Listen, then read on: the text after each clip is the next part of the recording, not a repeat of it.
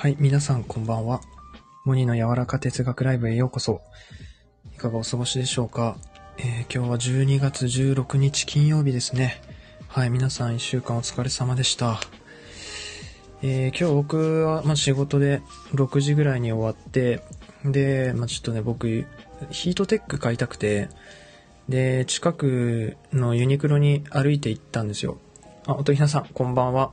ようこそモニーのライブへ、ゆっくりしていってください。で、ヒートテック買いにユニクロに行って、ついでに手袋と靴下も買いました。これであったかい日々がやってきます、僕の、僕の日々に。どうしてもね、自転車漕ぐから手袋欲しくて、うん、あの、ヒートテックのなんか手袋、あの、スマホ触れるやつ買いました。で、えっと、なんだなんだろう、駐輪場まで行くまでに、すごいお腹空いてたから、ラーメン食べちゃった。ラーメンと、あー、チャーハン食べた。めっちゃ食った。めっちゃ食ってなんか喉乾いてさっきからドリンクがね、水が進むんですよ。あ、もうちょっと大丈夫だけど。そう。やっと変えたんだね。あ、そう、やっと変えた。ヒートテック。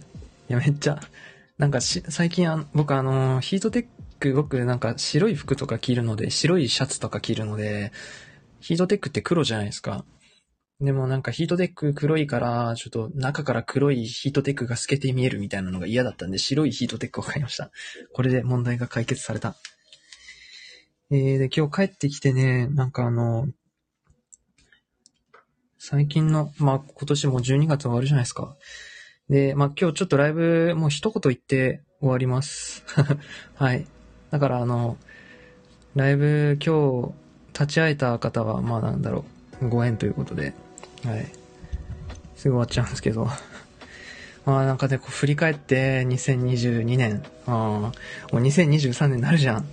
どうですか？こうね、僕、やっぱ自分の人生を生き始めたのって、2019年の5月からだったなと思って、なんかこれすごい僕の中で革命だから今すごい緊張して心臓の鼓動が鳴ってるんですけど、ちょっと喋るね。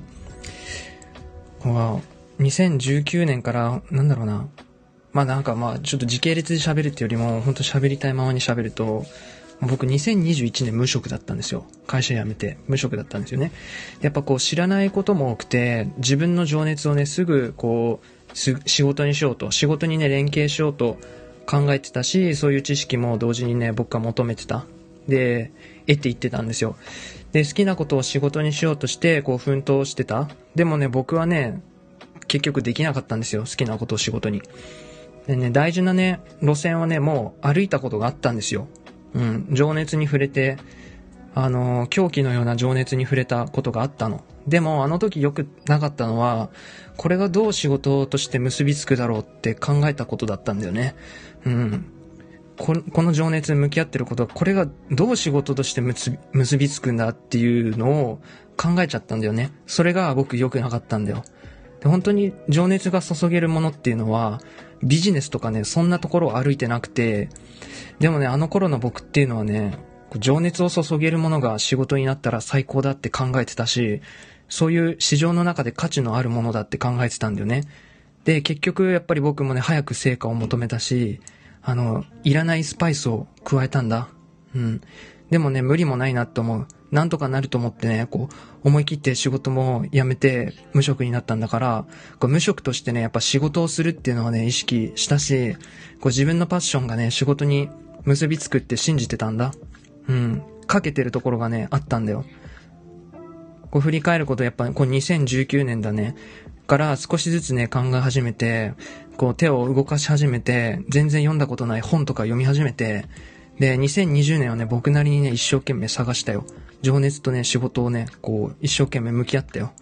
で、2021年はそうやって、また自分なりにね、自由に、自由にやってみようと思って、仕事も辞めて、こう自分、自由にこう音声配信とか始めたりして、でもね、か、いろんな壁にね、ぶち当たってね、苦労して悩んだんだよ。うん。やっぱりこう自分の好きなことで、あー仕事にするって難しいなって、本当の意味で壁にぶち当たったんだよね。で、2022年のね、今年はね、また変化もね、大きくてね、あの、仕事とかもちゃんとして、あの、変えたりとかもしたんだけど、ちゃんとその、一人暮らし始めるからね。うん、とか、こう、いろいろね、試行錯誤でね、あの、試行錯誤のこう毎週で、本当に今年はね、本当変化がね、すごいたくさんありました。でもね、今やっとね、ここでね、分かった気がするんですよ、僕は。うん、3年半か。2019年の5月。で、今年2022年の今、12月ですよね。12月もう終わります。3年半か、3年半かけてね、あの、来てのね、僕なりにね、こう自由に進んできて、やっぱりね、こう遠回りで、でも結局やっぱ短期成果なんて、こう初めからなかったんだけど、僕なりにね、こう僕のね、気づきがね、あるんだ。うん。情熱をね、傾けてね、情熱に従って進むことがね、幸福なんだよ。うん。僕はね、ただ純粋にね、そのお金とか仕事とか、そんなの関係なしに、ただ純粋にね、あの、大好きなね、情熱をね、狂気的にやっていきたい、していきたいんだよ。うん。一番ね、僕の中でね、解かないといけなかったのはね、縛り付けるものはね、それ仕事になるのって。提供価値は何だったんだよね。僕を一番縛り付けるものは。うん。僕はね、あの、自分に嘘をつかないよ。うん。自分に正直だし、素直で率直なんだよ。だから、僕はね、それ仕事になるのとか、提供価値はとかね、俺はそういうことをね、聞いてくる奴らにいて、うっせえってな、うん。はい。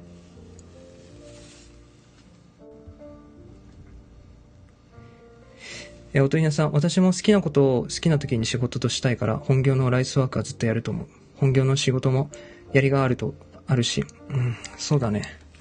なんか僕も考え方が、やっぱりすごいスピードで変わっていっています。だけど本当に自分の純粋は、純粋のままに、感情、情情熱のままに、僕はやっていくから。おやすみなさい。